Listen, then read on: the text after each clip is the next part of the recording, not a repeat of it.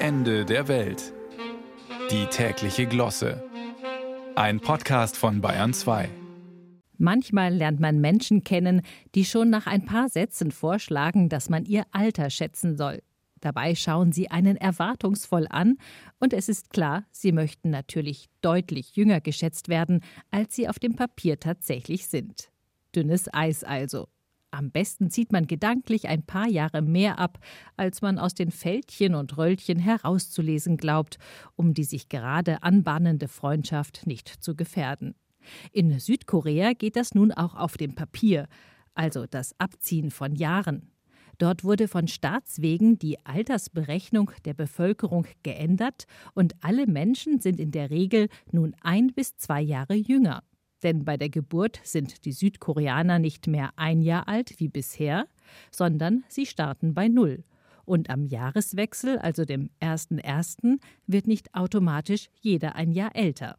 Das Zurückdrehen des Lebensrades ist praktisch für alle diejenigen, die bei der Partnersuche bisher immer gemogelt haben. Sie können bei der Partnerschaftsbörse nun ihr offizielles Alter angeben und müssen von der Geburtstagstorte nicht mehr heimlich ein paar Kerzen unter den Tisch fallen lassen.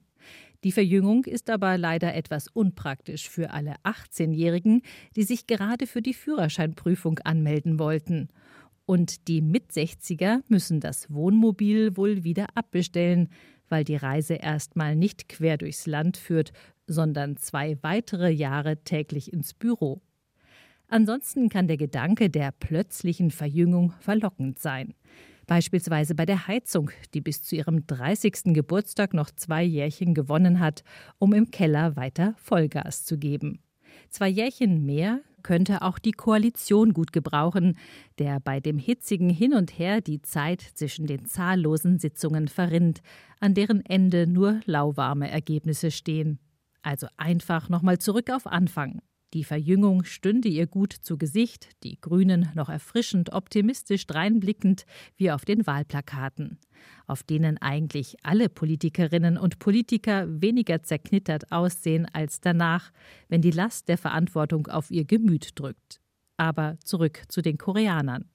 Anscheinend lesen sie keine Kalendersprüche, denn einer lautet Das Alter spielt keine Rolle, außer man ist ein Rotwein.